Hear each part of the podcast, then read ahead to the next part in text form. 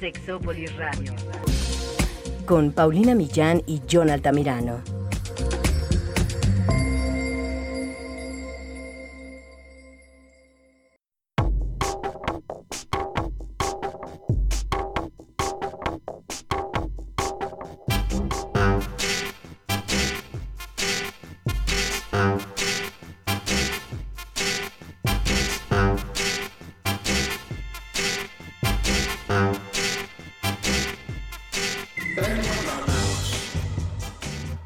De hoy vamos a hablar sobre un tema que no solo nos pidieron por Twitter, pero que es importantísimo, pero no solo vamos a hablar, vamos a analizar profundamente este tema porque tenemos una invitada de lujo que ya ha venido a este programa, pero que cada que viene nos ilumina a nosotros y a todas las personas que nos escuchan.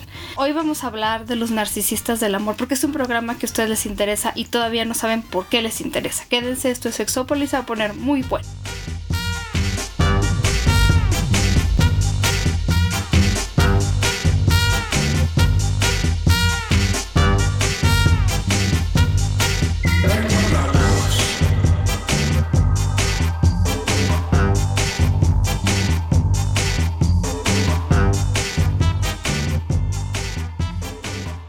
Tal? Bienvenidos y bienvenidas a una cabina de no narcisistas. As- Bueno, creo que todos tenemos algo, Sí. ¿no? De narcisista, pero esto es una Controlado cosa- y conocido, no tan en la cosa- sombra. Por ahí, no sé si decir quién nos lo pidió, pero no, Dejémoslo en puntos suspensivos, es para todo el público. Exacto, no porque una petición final. pero- uno no sabe que conoce un narcisista hasta que no escucha este programa. Ya, exacto, Y, y porque exacto. luego debes, puedes tener amigos o amigas, o no, más bien parientes, que puedan estar saliendo con uno tú no sabes al respecto.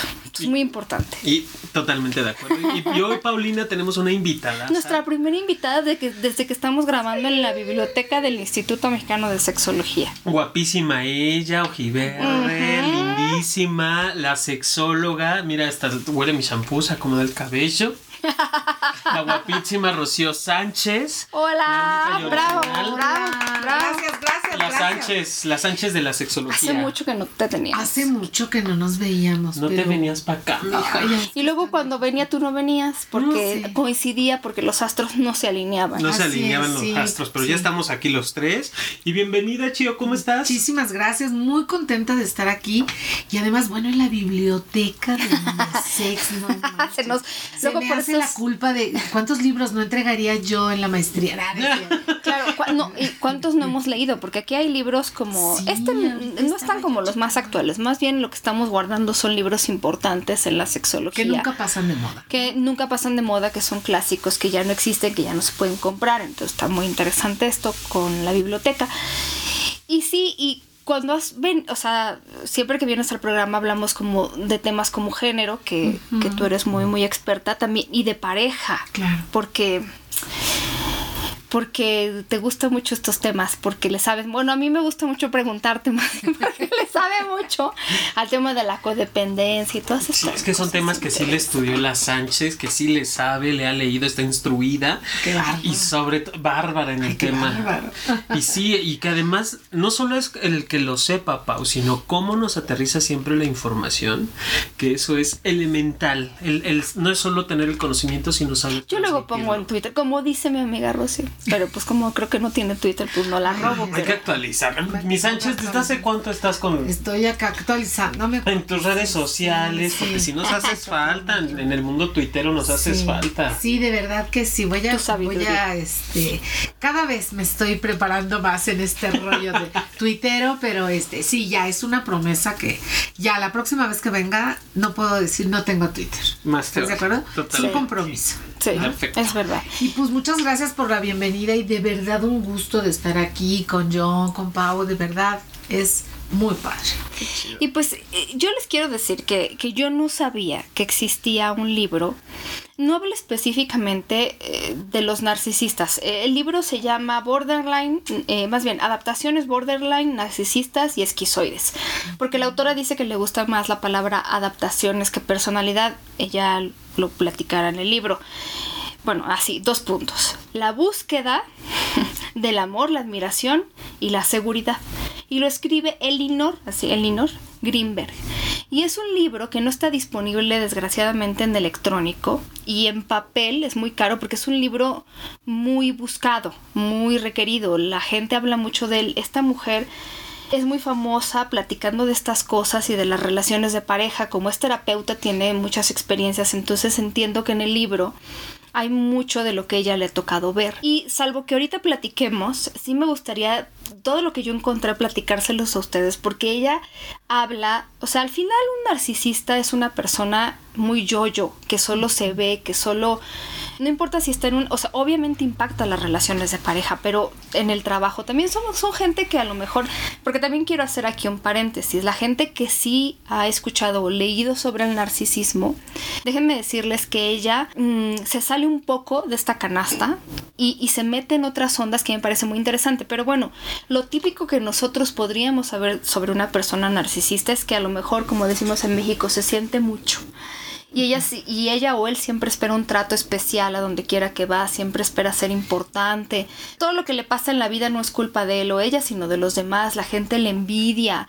No, a veces en realidad está escondiendo mucha inseguridad o yo qué sé, no baja autoestima, pero son personas con esta necesidad de ser vistas o vistos. Esta es como la idea general que tenemos. Pero cómo está aterrizada en, lo, en el campo del amor, que es lo que ella me, me, parece que hace que es muy interesante, por si quieren comentar. Porque creo que una de las cosas que, más bien de las clasificaciones que creo que a ella más le gusta, porque habla mucho en sus artículos de internet, es el romántico narcisista.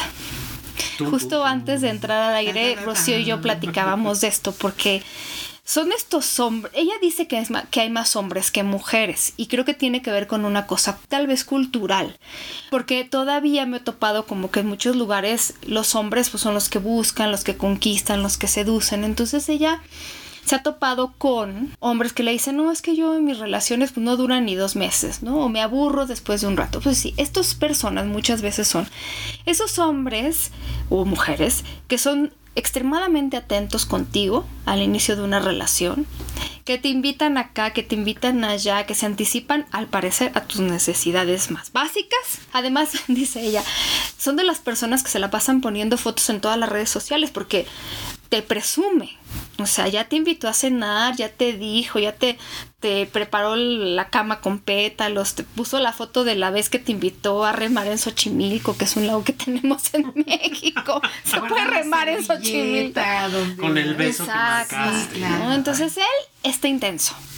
Pero después que se le acaba el repertorio, o sea, ya hizo el detalle 1, detalle 2 y detalle 3, y ya los que tenía, ya los hizo todos, porque lo repite porque es un repertorio que tiene.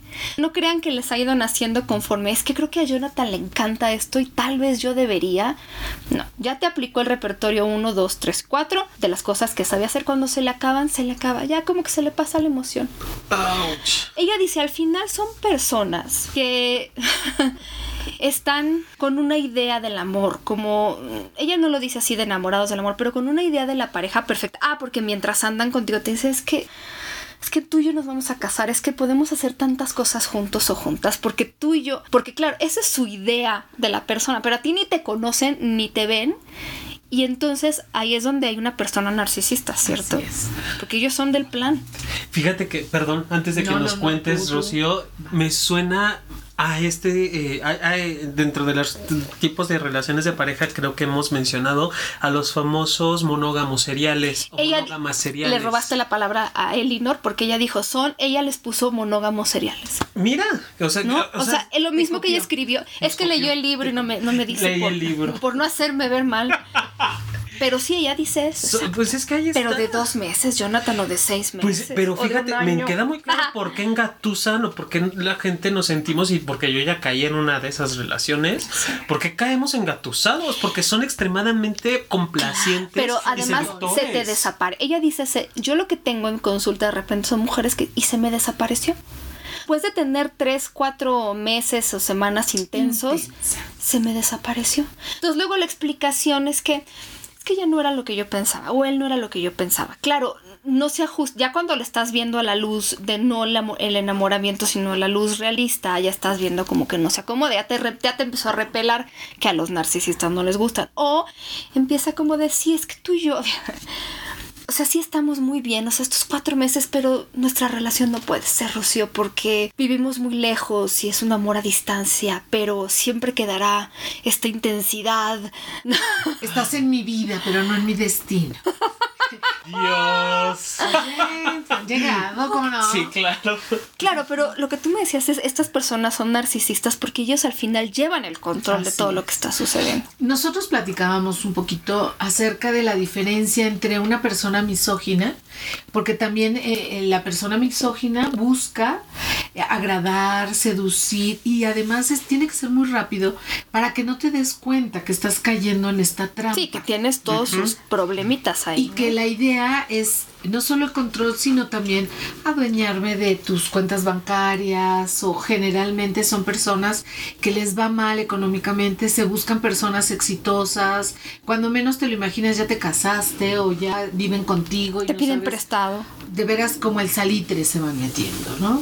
Entonces, aquí la diferencia es que igual son seductores, igual son personas que buscan estar cerca y se te van metiendo y se te van metiendo y se te van metiendo, pero no con la finalidad ni de adueñarse o, o deteriorar tu, tu- tu autoestima, tu voluntad, tu...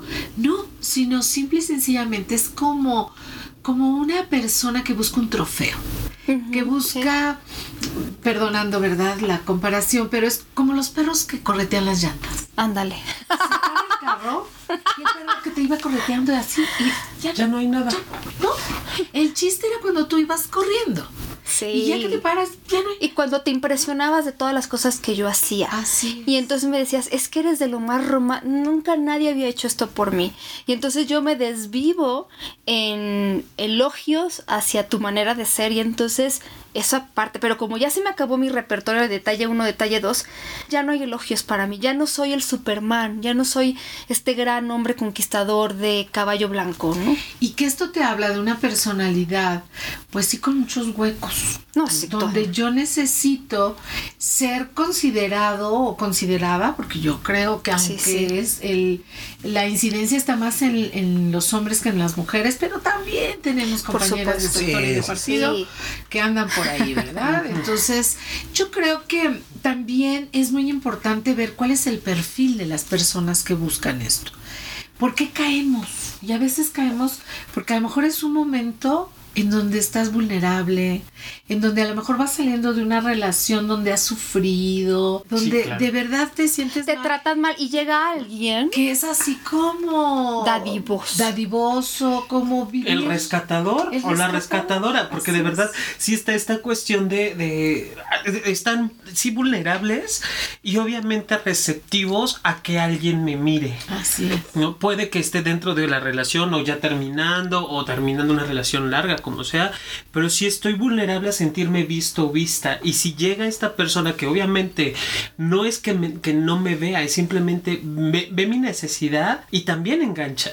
Lo que voy es. entendiendo es que también se engancha el narcisista en algún momento y en algún punto desde el- su propio beneficio, obviamente. Y no sé, Rocío, cómo, cómo escuches esto, pero me parece que es también como mucho desde su sombra, Ah. sin tener la conciencia de que te voy a hacer daño.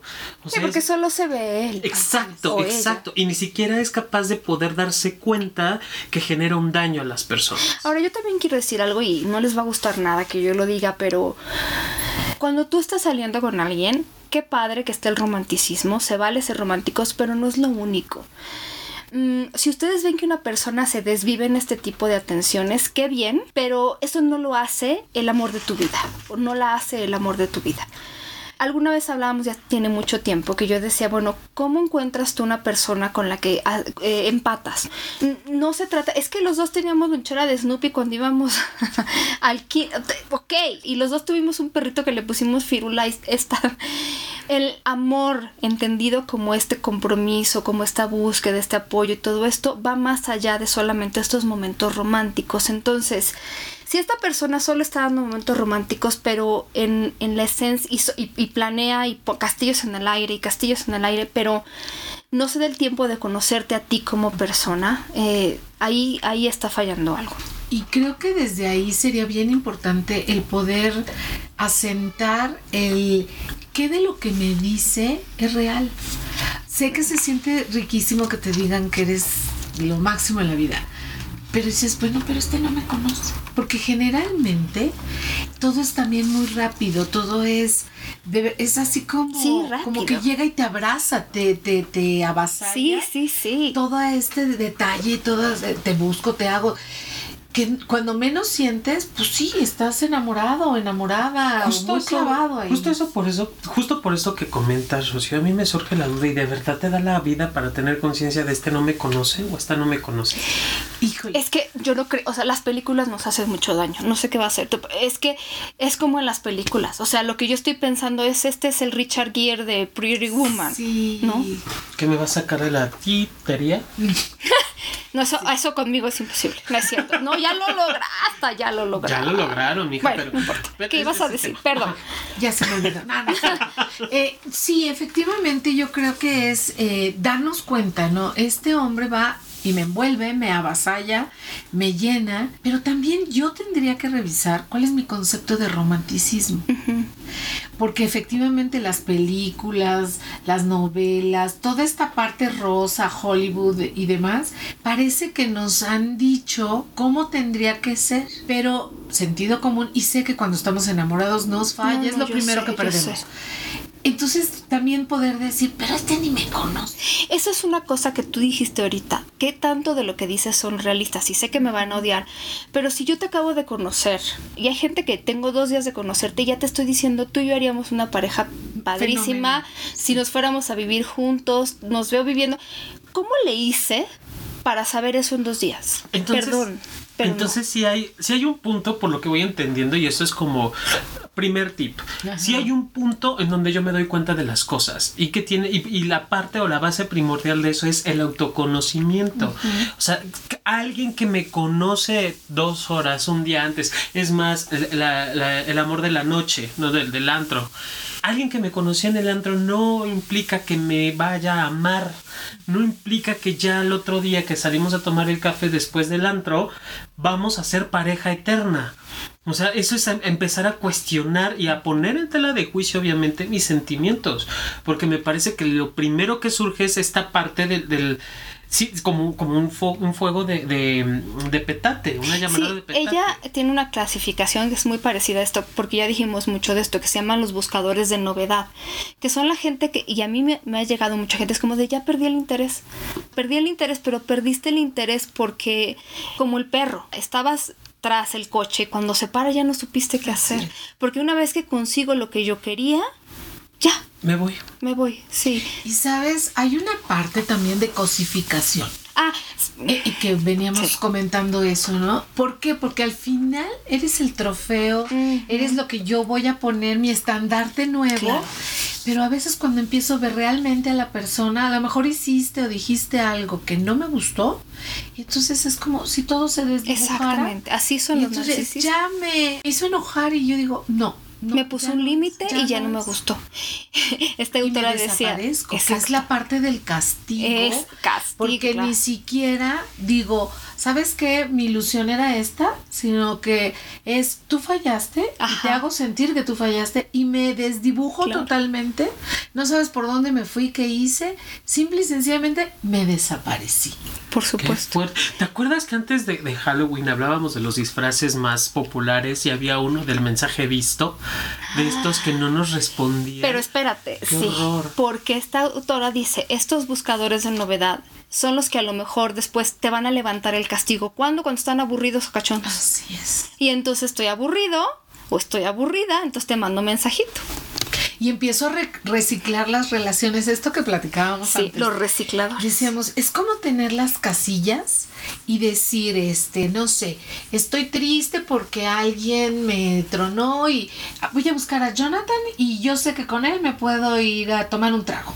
Ah, no, hoy quiero estar reflexiva y más jacarandosa. Ah, pues a lo mejor busco a Paulina.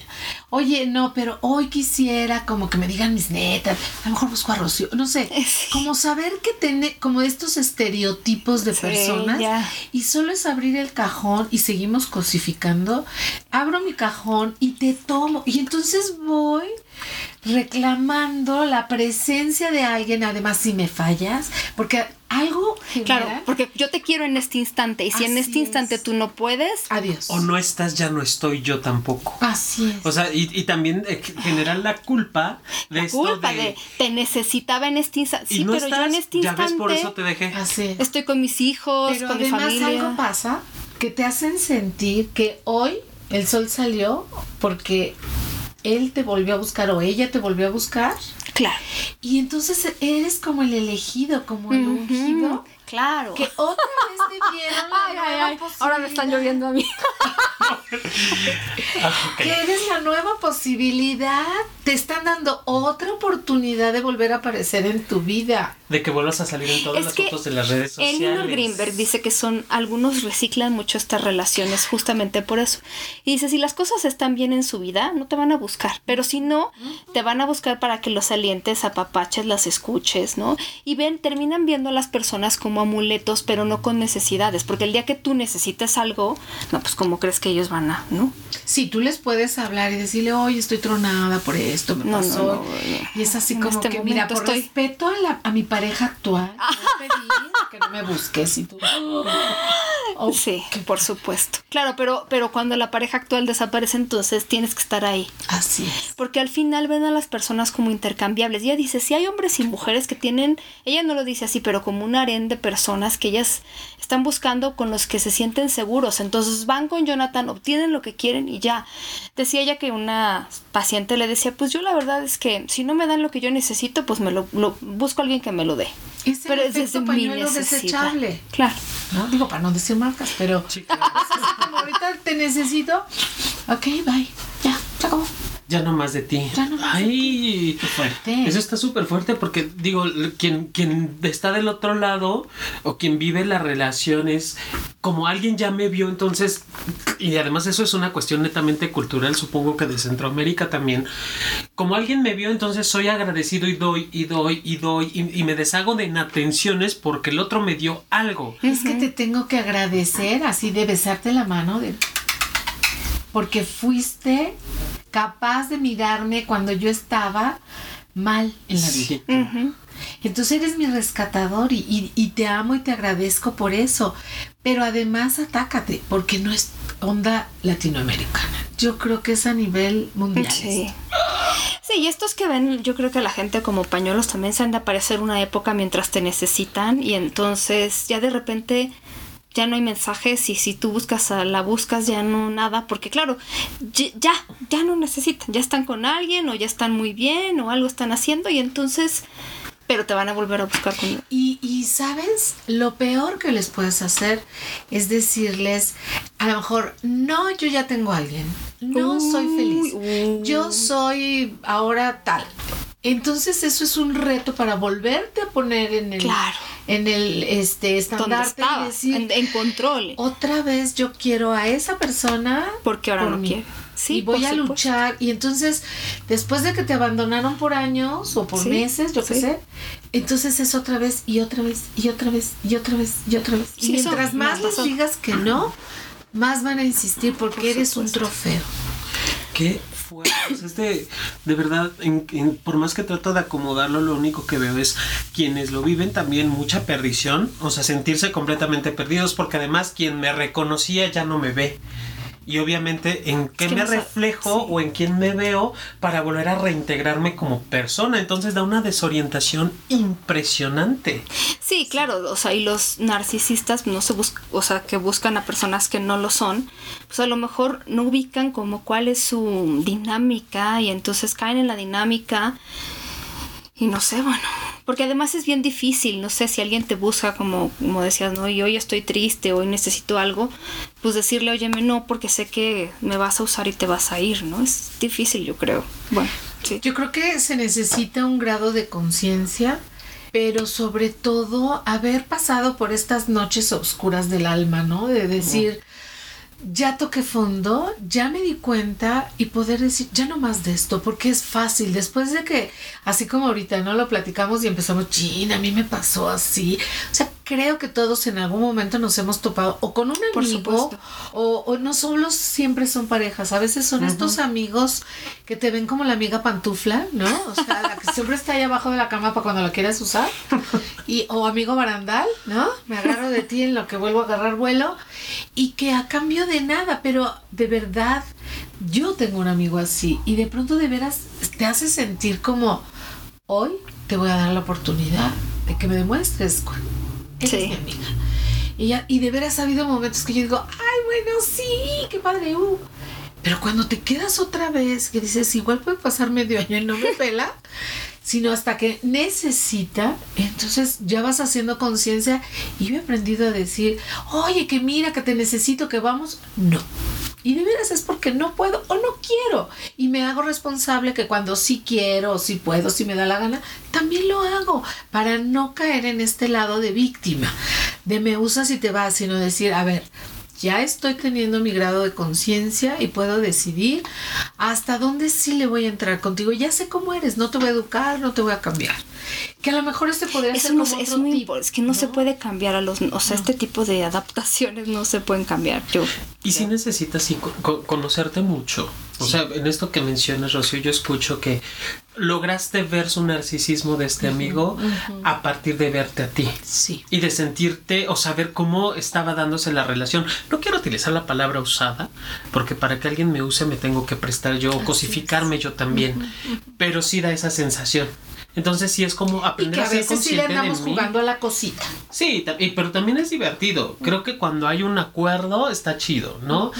Pero eh, por momentos, si no hay esta conciencia que dices tú, ¿no? Si no hay el- la conciencia de me va a tocar jugar, decido o no decido entrarle, eso ya hace las cosas completamente diferentes. Porque entonces tienes, tiene su poder la persona, por supuesto, nadie se la quita y tengo poder yo. Y en automático ya hacemos una relación de igualdad y de equidad.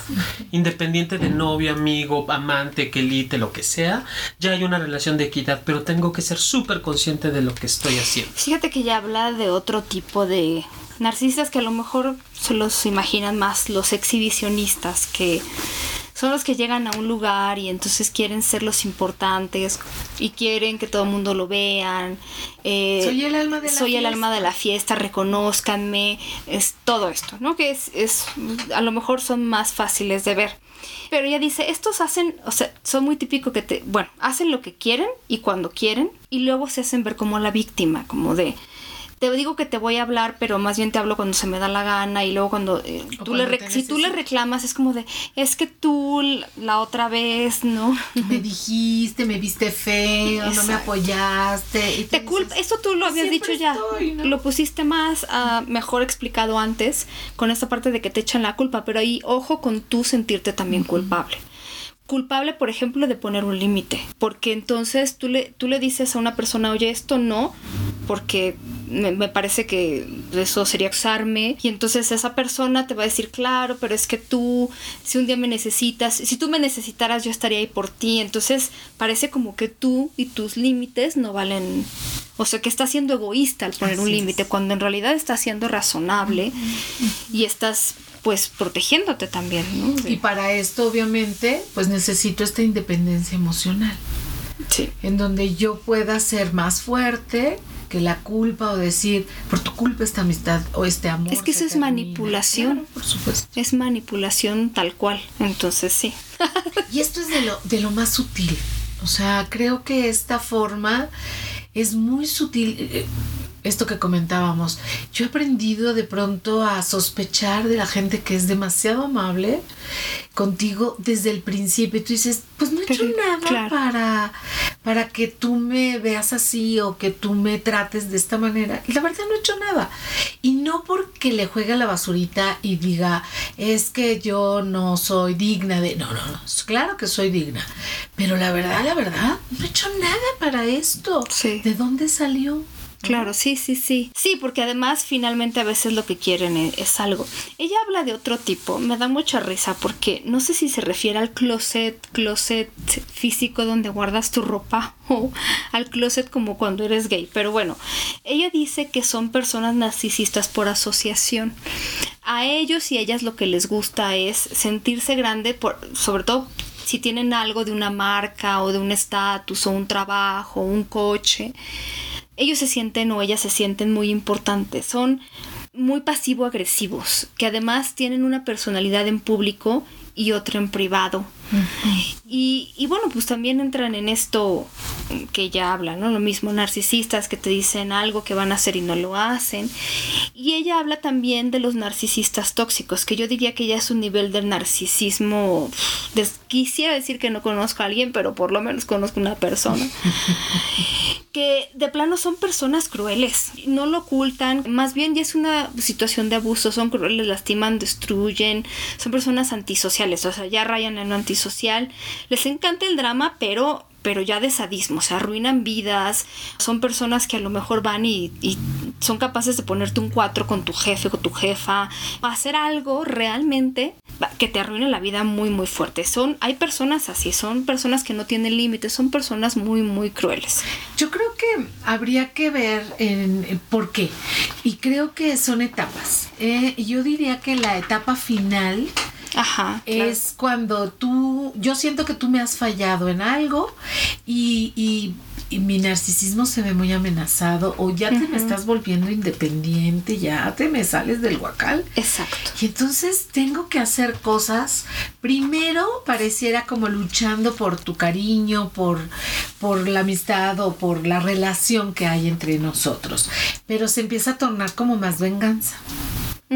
Y desde el lado vengativo, pues entonces yo creo que ahí ya la línea entre la misoginia y este narcisismo, porque por supuesto un, un este misógino, por supuesto que tiene un rasgo fuerte, profundo de narcisismo. Sí, sí, eso tengo que decirlo, o sea, los tipos no son, en mi opinión, como muy como, tiene todas estas características. Algunas personas tienen un poco de todas. Em, al fin, y de misoginia y de violencia y de muchas cosas. Al final, decíamos, lo que tienen es, solo se ven ellos o ellas y las personas son objetos que utilizan. No es extraño que, por ejemplo, escojan una pareja cuando, eh, por ejemplo, les dan un trabajo nuevo y entonces ya la pareja que tienen les parece poca cosa y ahora necesitan una que esté a la altura. y entonces van y se consiguen un tipo que ya esté, ¿no? En otro nivel porque es su, su, sé, su, su, cosa, su, su objeto que usan. Y ahora con las redes sociales yo lo he visto. O sea, yo también conozco personas narcisistas y entonces sus hijos, sus perros, su familia son ese objeto que les da este estatus no solo son sus coches y eh, ¿no? que me como, o sea, exacto, ya es este estatus y entonces ¿no? es que digo, seguramente a lo mejor quieren a su hija o hijo, pero van a poner la fiesta de los 15 años, no tanto porque mm, bueno, sí, amarán a su, pero porque entonces esto me va a dar cierto estatus. Estoy utilizando esto para que la gente me vea, para que entonces es algo y sí, ella dice que los narcisistas no tienen constancia de objeto, que es nuestra habilidad de mantener sentimientos positivos sobre alguien, incluidos nosotras mismos, cuando nos sentimos frustradas, enojadas, decepcionados y también se incluye nuestra habilidad para mantener una conexión emocional con la persona cuando está físicamente ausente. Y algo que a mí me gustaría ahorita preguntarte, Rocío, es porque muchas de estas personas crean relaciones de codependencia con otras. Por supuesto. Digamos que, ¿por qué es una relación codependiente? Porque yo no existo sin ti.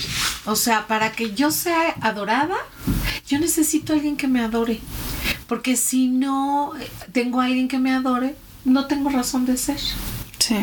Entonces, primero, por eso te decía, creo que cuando caemos en una relación así, sí hay que mirar hacia afuera, pero también ver, ¿y yo cómo andaba? ¿Qué me estaba pasando? Que yo le di alimento a esta persona, ¿no? ¿Cuándo esto puede terminar? Cuando dejas de dar alimento. Cuando dices, voy a luchar por mi independencia emocional y yo soy independientemente de tu reconocimiento o no. Claro, entonces eso me habla también, Rocío, y corrígeme si me equivoco, que la persona narcisista vive una sensación de, no sé si de vacío o de soledad constante. Por supuesto. Por esta gran necesidad que existe de saberme visto o vista por el otro.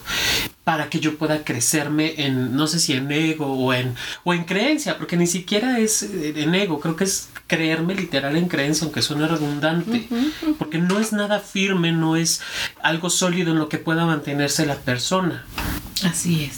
Sí, sí, y, ah, ah, ah, pero además, aunque pareciera como que solo se ven ellos, no ven para adentro, ¿no? O sea, no hacen como... No, porque imagínate, eh, si yo miro hacia adentro, a lo mejor me escucho.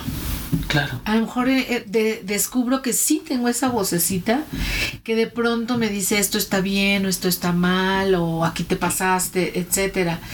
Eh, o cómo vas a hacer esto. Yo dejé de oír esa voz porque solo soy yo, pero Sí. pareciera que desde adentro y no. Eh, esto que te decía, somos solares, somos como el mundo gira a mi alrededor. Yo soy el sol y los planetas giran en torno a mí. Entonces pareciera que yo ya cumplí con autodefinirme como la persona más importante. Y que esto está muy manoseado, donde yo puedo decir, es que tengo una gran autoestima. No, hay una autoestima muy baja. Pero fíjate, es como cuando alguien te da miedo, ¿no? Un, un jefe, una maestra, un maestro, eh, y le tienes miedo. Pero el día que a lo mejor te gritó, te hizo algo y tú le dices, pues no, no estoy de acuerdo. Y ya no le tienes miedo, entonces él no Ya tiene no sabe qué de hacer. Porque yo alguna vez platicamos sobre también por qué los narcisistas, de conocido narcisista, no ven para afuera, no ven a los demás. Porque algo me decías, y corrígeme si esto me como que ver al demás o ver a la otra persona implicaría tomar conciencia. ¿cierto? Y responsabilidad de la otra persona y de sus necesidades. Es como si estuviera enfrascada en un, en un corredor donde no puedo ver para adentro y tampoco me voy a adentrar en ver hacia afuera, sino me quedo como en este pasillo intermedio en donde quiero ver hacia afuera, pero rebota mi, mi mirada y pareciera que regresa a mí, pero como esto también es muy amenazante, entonces estoy como en este rebote intermedio en donde parece que veo y no veo, pero me es tan amenazante el afuera porque te digo, yo tengo un ideal de la relación que acabo de construir. Y cuando siento que alguien me falla, entonces digo, me falló, ya no, voy a buscar otra, porque no puedo con eso. No era lo que yo quería, sí, porque es. lo que tú querías era alguien que todo el tiempo estuviera pues haciendo lo que tú decías, pero y ni siquiera así, ¿eh? Porque tampoco... Y, y no tomar conciencia, o sea, en el momento en el que, por ejemplo, yo decía, pensando en lo que estaba leyendo de esta autora, pues sí, entonces el momento, todo está muy bien, en el momento en el que a la chica o al chico le da gripa y entonces te pide, a ver, cuídame, no, entonces ya no me gustó tanto, porque entonces ya se trata de ti y no de mí. Y yo mucha gente eh, narcisista que conozco de repente son impulsivos, porque también son irreflexivos, o sea, la reflexión no es necesariamente lo suyo, porque implicaría revisar dónde están, qué están haciendo, cómo están con los demás, porque es una cosa... Y hay poca tolerancia a la frustración. Es que imagínate, yo soy el sol, yo soy Ra, yo soy Dios. Alguien que me dice que ¿Cómo no. que alguien me diga que no? Entonces, pues no. Entro, entro en shock.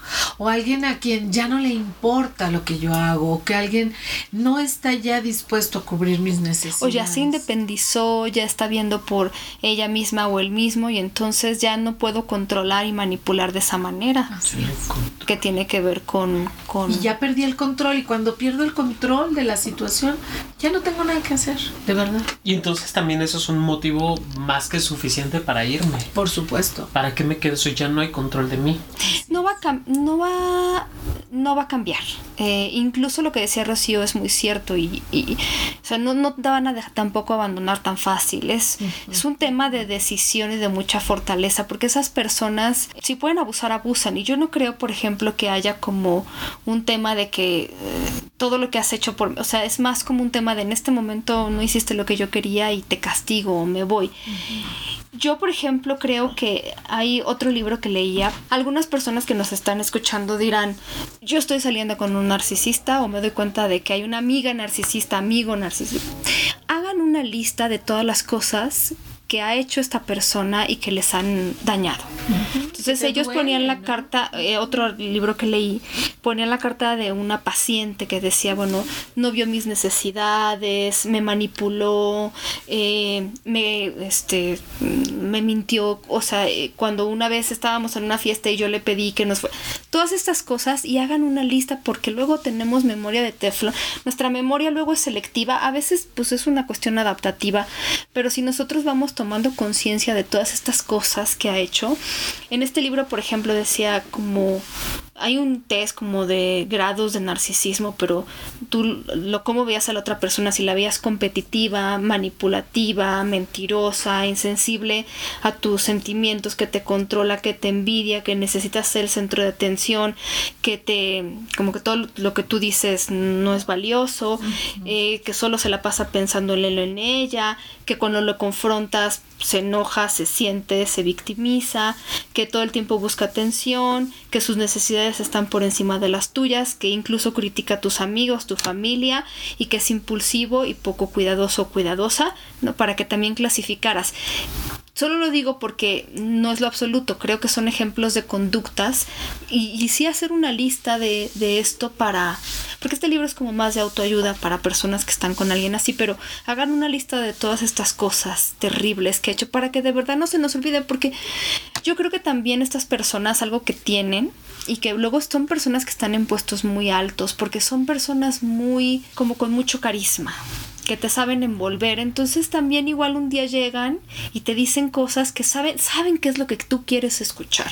Llegan, te envuelven, te dicen y entonces a ti es muy fácil que tal vez se te olvide o digas, bueno, pues vamos a darle una oportunidad número 255. Entonces mejor saca tu libretita para que también tengas una idea de todas esas cosas terribles. De una vez me se enojó porque yo le dije que quería esto y me dijo que él quería algo y que lo de él era más importante. No sé, les estoy inventando, pero muy específico. Yo ahí utilizo siempre una, ¿cómo se llama? Como una metáfora de, tú has visto la película de Titanic, sabes que es una pareja que se enamora, se conocen, este, el barco choca, se parten Sí, dos, se mundo. se mueren. Pues ¿no? es la historia de algo que sí pasó al final. Exacto. Cuando yo les hago esa alegoría de, ¿y si la vieras mañana la película cambiaría el final? ¿O si lo vies, la ves en 10 años cambiar el final? Obviamente no.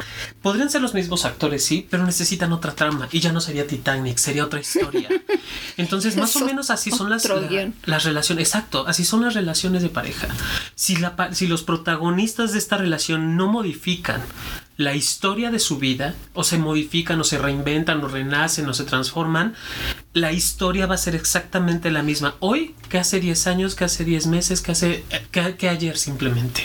Y por algo llegamos a ese punto de, de ruptura o de dolor o de sufrimiento, como lo vivan, pero tendríamos que cambiarlo. Entonces, en esto que tú mencionas, Pau, de acordarnos de este checklist, de lo que hicimos, de dónde venimos, es hacer memoria de nuestra historia. Y quien no cambia, no modifica, no se transforma, la historia la vuelve a repetir. Sí, claro. Y le podemos cambiar el nombre y el apellido, porque puede que ande con Juanito Banana y ahorita ya no ando con él, ya ando con María Sabina, ¿no? Pero si no cambio mi historia, va a ser la misma, sea con quien sea.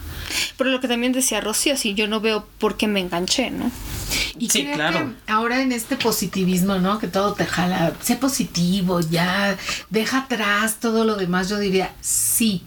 Ve también las cosas buenas que a lo mejor pudiste tener con esta persona, pero que no se te olvide también los momentos en donde lloraste, donde te sentiste mal, donde, o sea, sí El costo que pagaste el por ese costo que momento. pagas por andar con el más guapo del salón, con, o la más guapa del equipo, o con el niño más popular de tu trabajo, o con esa amiga que parece que te hizo el enorme favor, Favor de voltearte de. Voltearte a ver y que lo tienes que pagar con sangre.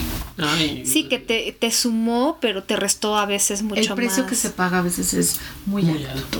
Sí, y sobre todo pensar, siempre se van a ver. Es que yo creo que hay una esperanza innata en nosotras y nosotros eh, de creer que esa persona un día me va a voltear a ver. Y un día me va a decir, y un día me va a hacer, y un día. Caray, pero pues para eso terapia, ¿no? Está terapia. Por favor, pero, y una que funcione. Y no esperes a que la, la- el narcisista o la narcisista vaya. Tienes que empezar tú. Porque justamente en este temor de verme, ¿no? Desde el- la visión del narcisista, de esto de verme, de saber que existo y de saber que existes, puede ser muy confrontante. No, claro, sí, lo Entonces, confrontan. si la persona narcisista ya decidió ir, aplausos de pie, lo que sea. Pero si no, si no alcanza a verse, a mí me toca atenderme. Lo principal es, es yo, literal, dejar de depositar mi mirada, mi atención en esa persona y empezar a ver qué, qué carencias, qué huecos, qué vacíos, qué sensaciones tengo para engancharme en ese tipo de relaciones.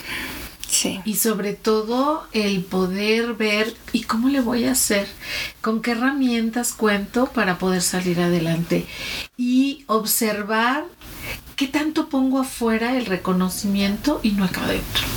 Sí, porque O sea, si no. Mi reconocimiento está afuera. Y entonces, si mi reconocimiento está allá afuera, ¿qué es lo que está acá adentro? Claro. Y a lo mejor es la inseguridad. Entonces yo tendría que switchear y decir, mejor dejo la inseguridad afuera y meto mi propio autorreconocimiento. Sí. Así es. Y, y desde ahí podría construir mejores relaciones. Claro, porque entonces, sí, yo ya me deshice de narcisista 1, pero si esa necesidad de ser vista o visto sigue ahí, voy a caer con el narcisista 2 y el 3 y el 4. Y los números hasta el infinito. Más lo que se acumule en la semana. Ay, ¿no? no, ya.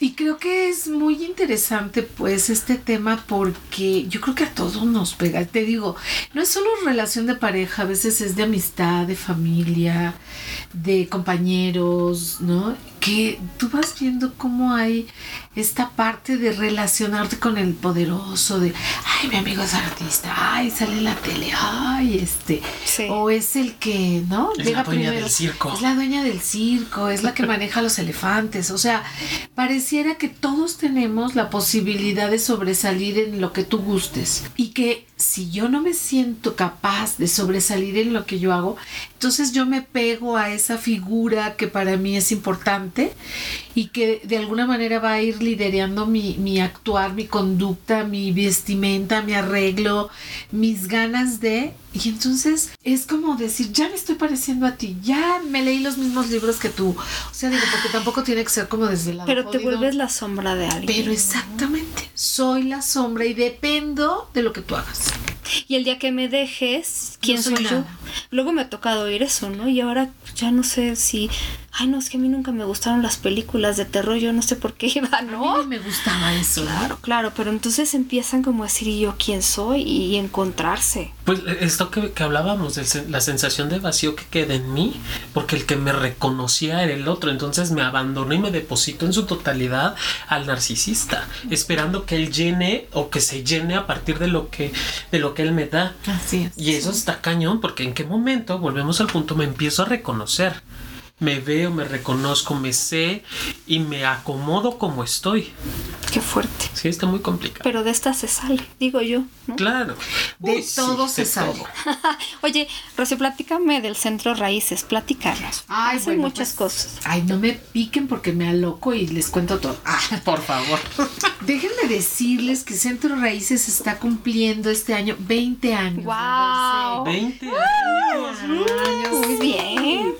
Estamos cumpliendo 20 años y eh, estamos haciendo pues toda la publicidad porque ah, aunque tenemos 20 años, vamos por la generación 22 de un diplomado en desarrollo humano. Ah, qué. Queremos empezar en enero, como a mediados de enero, y precis dura un año y precisamente hablamos de temas de comunicación, de manejo de conflictos, de asertividad. ¿Qué, qué buscamos? Pues tener personas que quieran impactar en su vida personal, pero también en la laboral. claro. Que puedas establecer mejores relaciones interpersonales, que puedas disfrutar de la vida.